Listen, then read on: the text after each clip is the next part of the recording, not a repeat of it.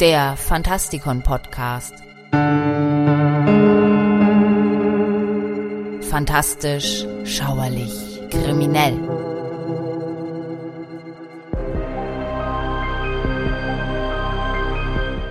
Hallo Freunde draußen an den Radiogeräten und willkommen zu einer neuen Rubrik, die unter das bereits bestehende Programm aus fantastischer Literatur, Comic, Film, Krimi und Thriller jetzt auch etwas die Mysterien der Welt erkundet. Diese Sendung ist ein Feldversuch und wenn euch die Rubrik zusagt, dann wird sie hier regelmäßig erscheinen. Mein Name ist Michael Percampus und die erste Folge dreht sich um den Highgate-Vampir. Und eigentlich gilt das Rätsel als gelöst und man geht davon aus, dass es sich um einen sogenannten Hoax handelt, der vor allem zeigt, dass die Sehnsucht nach dem Übernatürlichen manchmal merkwürdige Blüten treibt. Doch wer weiß schon, wo die Fiktion endet und die angebliche Wirklichkeit beginnt.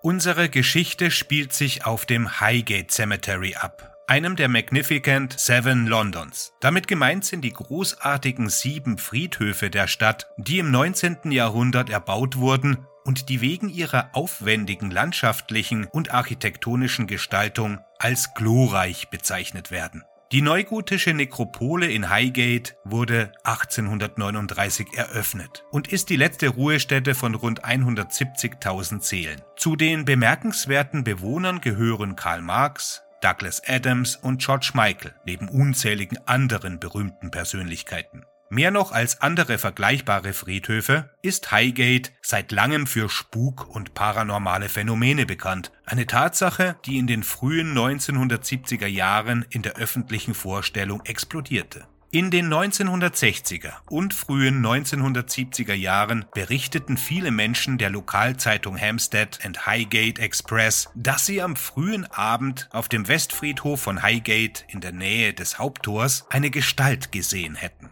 Das Gespenst wurde als großer, rotäugiger Mann beschrieben, der einen schwarzen Mantel und einen hohen schwarzen Hut trug. Als die Zeitung die Berichte veröffentlichte, strömten Tausende von Menschen auf den Friedhof, in der Hoffnung, einen Blick auf das Gespenst zu erhaschen. In dieser Zeit befand sich der Westfriedhof in einem entsetzlichen Zustand. Die Gräber und Gruften waren überwuchert und der Friedhof wurde mutwillig verwüstet. Oft konnte man sehen, wie Knochen aus den verrottenden Särgen herausfielen und man konnte auch Särge sehen, die von Vandalen absichtlich angezündet worden waren. Geschichten über die unheimliche Geistergestalt und bizarre okkulte Rituale auf dem berühmten örtlichen Friedhof hatten viele Bewohner um ihre Sicherheit fürchten lassen. Die erste Sichtung der Gestalt erfolgte in den frühen 1960er Jahren. Der Highgate-Friedhof war zu diesem Zeitpunkt bereits über 100 Jahre alt und verfiel zusehends. Der überwucherte und weitläufige viktorianische Friedhof schien die perfekte Kulisse für die seltsamen und unheimlichen Ereignisse zu sein, die folgen sollten. Eines Abends im Jahr 1963 ging ein Ehepaar auf dem Heimweg die Swans Lane entlang, die am Nordtor des Friedhofs vorbeiführt. Was sie dort sahen, war so schrecklich, dass sie vor Angst erstarrten. Sie waren einem Wesen begegnet, das später als der Highgate-Vampir bekannt werden sollte. Eine große, dunkle Gestalt, die hinter dem Geländer schwebte. Ihr Gesicht war jedoch noch schlimmer als die schwebende Gestalt, ein gruseliger, vor Entsetzen verzerrter Albtraum. Weitere Sichtungen sollten folgen. Ein Mann, der mit seinem Hund spazieren ging, sah dieselbe große Gestalt über die Mauer der Swans Lane gleiten wie schwarzer Sirup. Im Jahr 1969 weckten die Berichte aus Highgate das Interesse von David Farrand, einem jungen Wicca-Enthusiasten und Mitglied der British Occult Society. Farrand und der sogenannte Bischof Sean Manchester wurden zu den beiden Personen, die am meisten mit dem Fall in Verbindung gebracht wurden. Die Eskapaden der beiden in den folgenden Jahren sind inzwischen berüchtigt und die daraufhin entfachte Fehde zwischen ihnen dauert bis zum heutigen Tage an. David Farrand hatte in den späten 60er Jahren zum ersten Mal von den Sichtungen gehört und beschloss, selbst Nachforschungen anzustellen.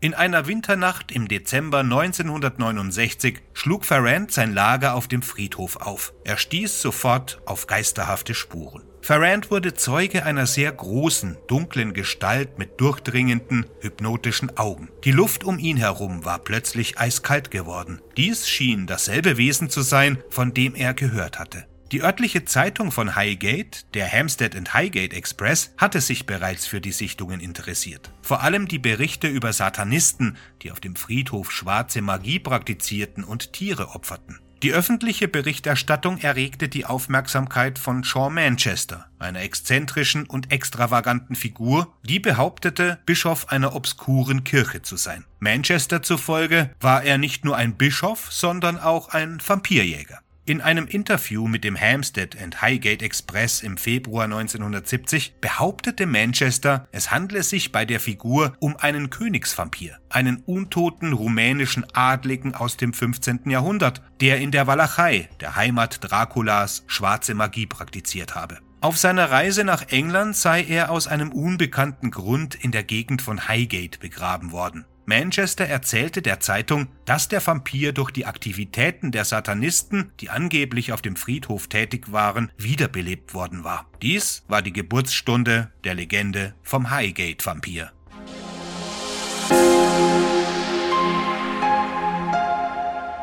Im März 1970 wurden sowohl Farrand als auch Manchester von den ITV News zum passenden Datum Freitag, dem 13. zu den Sichtungen befragt. Manchester wiederholte seinen blumigen Bericht über den König der Vampire und sagte, nachdem er Ferrand angestachelt hatte, dass er in dieser Nacht persönlich eine Vampirjagd in Highgate leiten würde. Bald stürmte eine Menschenmenge, die an einen Hammer-Horrorfilm erinnerte, den Friedhof. Hunderte von Menschen kletterten über die Tore und Mauern, um die Jagd zu beobachten. Doch die entpuppte sich als ein ziemlicher Reinfall. Bei der Jagd wurde kein Vampir gefunden. Einige der Teilnehmer berichteten jedoch, dass sie eine seltsame dunkle Gestalt auf dem Friedhofsgelände gesehen hätten. Farrand und Manchester untersuchten Highgate und den angeblichen Vampir weiter. Farrand wurde 1970 sogar in der Nähe des Friedhofs verhaftet, als er ein Kruzifix und einen Holzpflock bei sich trug. In den folgenden Jahren veröffentlichten die beiden zahlreiche Bücher über die Affäre und ihre Rivalität wurde immer erbitterter. Im Jahre 1985 veröffentlichte Manchester im Selbstverlag sein Buch The Highgate Vampire. Darin behauptete er sensationell, den Vampir weitere 13 Jahre lang gejagt zu haben, bevor er ihn schließlich pfählte, köpfte und verbrannte. Manchester hatte das gottlose Wesen in die Hölle verbannt. Er hatte sogar die Fotos, die das beweisen sollten. Hatte sich wirklich ein Vampir auf dem Highgate Friedhof herumgetrieben? Legenden und Mythen über bluttrinkende Dämonen gibt es seit Jahrtausenden in fast allen Kulturen. Lilitu in Babylonien, ein weiblicher Dämon, der das Blut von Säuglingen trank. Vitalas in Indien und Empusa im alten Griechenland hatten alle vampirähnliche Eigenschaften. Der moderne Vampirmythos entstand im 16. und 17. Jahrhundert in Osteuropa. Dazu haben wir hier im Fantastikon bereits eine Sendung gemacht. Jurek Rando, ein kroatischer Bauer, starb 1656 und wurde zu einer der ersten historischen Figuren, die als Vampir beschrieben wurden. Grando soll als blutsaugender, untoter Leichnam ins Leben zurückgekehrt sein, um die Bewohner seines Dorfes zu terrorisieren. Er wurde schließlich zur Ruhe gebracht, nachdem ein beherztes Dorf ihm den Kopf abgeschlagen hatte, nachdem ein Pflock durch das Herz seinen Amoklauf nicht stoppen konnte. Im 18. Jahrhundert löste eine Reihe von vermeintlichen Vampirausbrüchen in Preußen und Serbien eine weit verbreitete Panik aus. Exhumierungen und Pfählungen wurden üblich. Die Nachrichten über diese Vampirhysterie drang bis nach Deutschland und England durch und inspirierten einige der frühesten Vampirromane wie Heinrich August Ossenfelders Gedicht The Vampire und Elizabeth Caroline Grays Roman The Skeleton Count or The Vampire Mistress. Im Jahr 1897 wurde Dracula des irischen Autors Bram Stoker veröffentlicht und sollte zur endgültigen Darstellung der modernen Vampirlegende werden. Stokers Buch etablierte viele der heute bekannten Tropen. Sein Vampir hatte kein Spiegelbild, er konnte seine Gestalt in ein Tier verwandeln, er erschuf Vampirbräute und er hatte einen Erzfeind in Van Helsing. Dracula hat unzählige Filme, Bücher, Fernsehsendungen und andere Medien inspiriert und wie es scheint auch die Hauptakteure der Highgate Vampirsaga. Jenseits der Fiktion wurden viele Versuche unternommen, Erklärungen für Vampire in der realen Welt zu finden.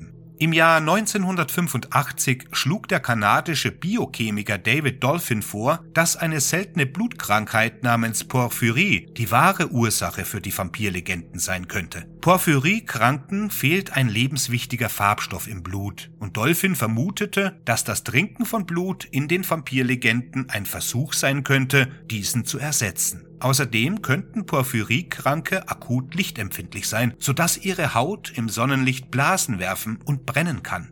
Der spanische Neurologe Juan Gómez Alonso hatte eine andere Erklärung. Im Jahr 1998 stellte er fest, dass die Symptome des Vampirismus eine verblüffende Ähnlichkeit mit der Tollwut aufweisen. Tollwutkranke können überempfindlich auf Licht, Wasser und starke Gerüche wie Knoblauch reagieren. Die Krankheit greift das zentrale Nervensystem an, was oft dazu führt, dass das Opfer dement, nachtaktiv und sogar hypersexuell wird. Alles Eigenschaften, die mit Vampiren in Verbindung gebracht werden. Tollwut kann auch zu Krämpfen führen, die die Opfer zwingen, Blut zu husten. Könnten Vampire also keine untoten Dämonen sein, sondern einfach nur Tollwutkranke?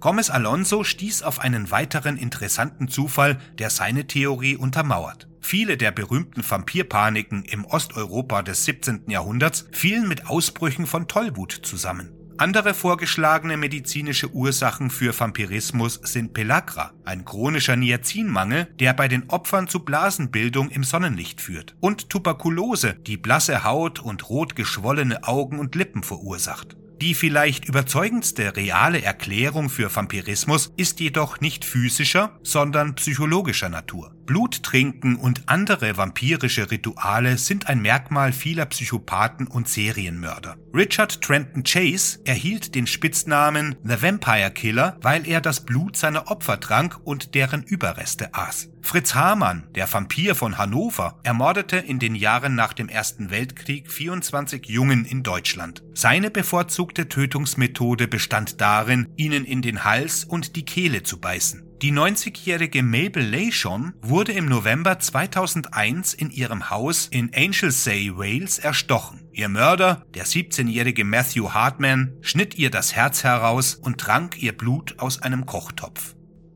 Seit der Erbauung des Highgate-Friedhofs wurden zahlreiche Geistererscheinungen auf dem Friedhof und in seiner Umgebung gesichtet. Doch die meisten von ihnen waren keineswegs vampirischer Natur. Die Berichte waren vielfältig und widersprüchlich. Es gebe einen großen Mann mit Hut, der entweder auf dem Friedhof selbst oder in der angrenzenden Swains Lane gesehen worden sei. Außerdem gab es einen geisterhaften Fahrradfahrer, der angeblich Frauen in der Swains Lane verfolgte. Eine Frau in Weiß, ein Gesicht, das durch die Gitterstäbe eines Tores starrte, eine Gestalt, die in einem Teich wartete, Glockengeläut in der stillgelegten Friedhofskapelle und rufende Stimmen. Erst als die beiden Hauptfiguren der Geschichte, David Ferrand und Shaw Manchester, ins Spiel kamen, gab es einen Hinweis auf Vampire. Gemeinsam haben sie zahlreiche Bücher über die Affäre geschrieben und eine erbitterte Rivalität entwickelt, die bis ins Internetzeitalter anhielt. Die vielleicht größte Gemeinsamkeit war jedoch das völlige Fehlen von Beweisen, die sie für ihre Behauptungen anführten. Abgesehen von den theatralischen Possen der beiden Männer gibt es nichts, was darauf hindeutet, dass es jemals irgendeinen Vampir gab, der sich in den verfallenen Gräbern von Highgate herumtrieb.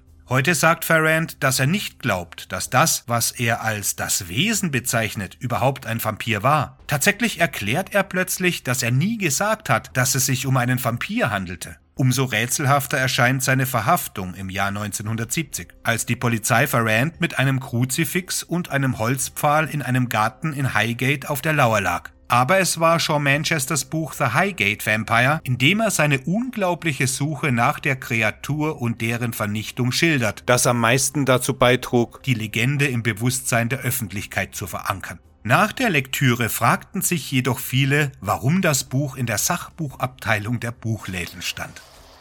Der Highgate-Friedhof spielt in der Vampirüberlieferung schon lange eine Rolle. In Bram Stokers Dracula wird Lucy Westenra in Highgate begraben, bevor sie als Untote aufersteht und sich an den Kindern der Umgebung vergreift. Nur ein Jahr vor den Ereignissen in Highgate drehte Hammer auf dem Friedhof den letzten ihrer berühmten Horrorfilme Wie schmeckt das Blut von Dracula? In den 1960er Jahren war Highgate stark verfallen. Das Laub war dicht und überwuchert, Gräber und Särge waren zerbrochen und sogar einige menschliche Überreste waren freigelegt worden. Neben vielen seltsamen und schönen hochgotischen Monumenten gab es hier auch die ägyptische Allee mit zwei großen Obelisken und den ahnungsvollen Kreis des Leibernen, einen Ring aus Gewölben und Katakomben. Es ist daher nicht verwunderlich, dass diese berauschende Atmosphäre sowohl Horrorfilmmacher als auch die Anhänger des Okkultismus in den späten 60er und frühen 70er Jahren anzog. Es hat den Anschein, dass Satanisten zu dieser Zeit von Highgate aus operierten. Es wurden schwarzmagische Symbole und rituelle Utensilien gefunden und es wurden sogar grausige Vorfälle von Grabschändung dokumentiert. Im Jahr 1971 wurde auf dem Friedhof die verkohlte, kopflose Leiche einer Frau mit einem Pfahl in der Brust gefunden. Es war klar, dass einige gefährliche und gestörte Menschen ihrer Fantasie freien Lauf ließen.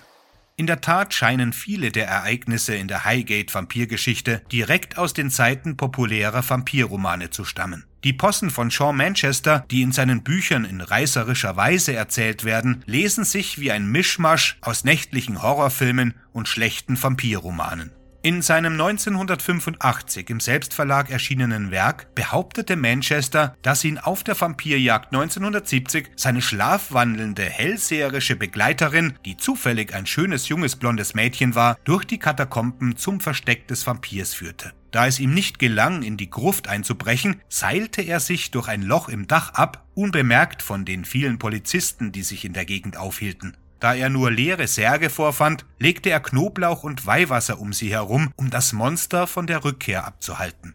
Der Vampirjäger erzählt dann von seiner 13-jährigen Suche nach der bösen Kreatur und wie er sie schließlich in einem unheimlichen, verlassenen alten Haus in Londons Scrooge End aufspürte. Als er den Vampir in seinem Sarg fand, sagte Manchester, dass er wie ein echter Van Helsing den Deckel vom Sarg riss, ihm einen Pfahl ins Herz stieß und den Körper verbrannte, um die verfluchte Kreatur schließlich in die Hölle zu verdammen. Als wäre das nicht schon genug, setzte Manchester seiner Geschichte noch einen drauf. Seine untote, schlafwandelnde Begleiterin, die er Lucia nannte, war nun von dem bösen Vampir besessen. Bei dem Versuch, sie zu exorzieren, verwandelte sie sich in eine riesige Spinne, mit der Manchester rang, bevor er ihr einen Pflock durchs Herz stieß und Lucia von dem bösen Zauber befreite. Manchester hatte sich also weit über das Unwahrscheinliche hinaus ins Absurde bewegt. Mehrere Aspekte seiner Geschichte sind offensichtlich direkt der Fiktion entlehnt. Die untote, schlafwandelnde Lucia ist ein kaum verhülltes Ebenbild von Lucy aus Stokers Dracula. Und mehrere der Vorfälle, die Manchester erzählt, haben eine unheimliche Ähnlichkeit mit dem Werk des Schriftstellers Dennis Wheatley.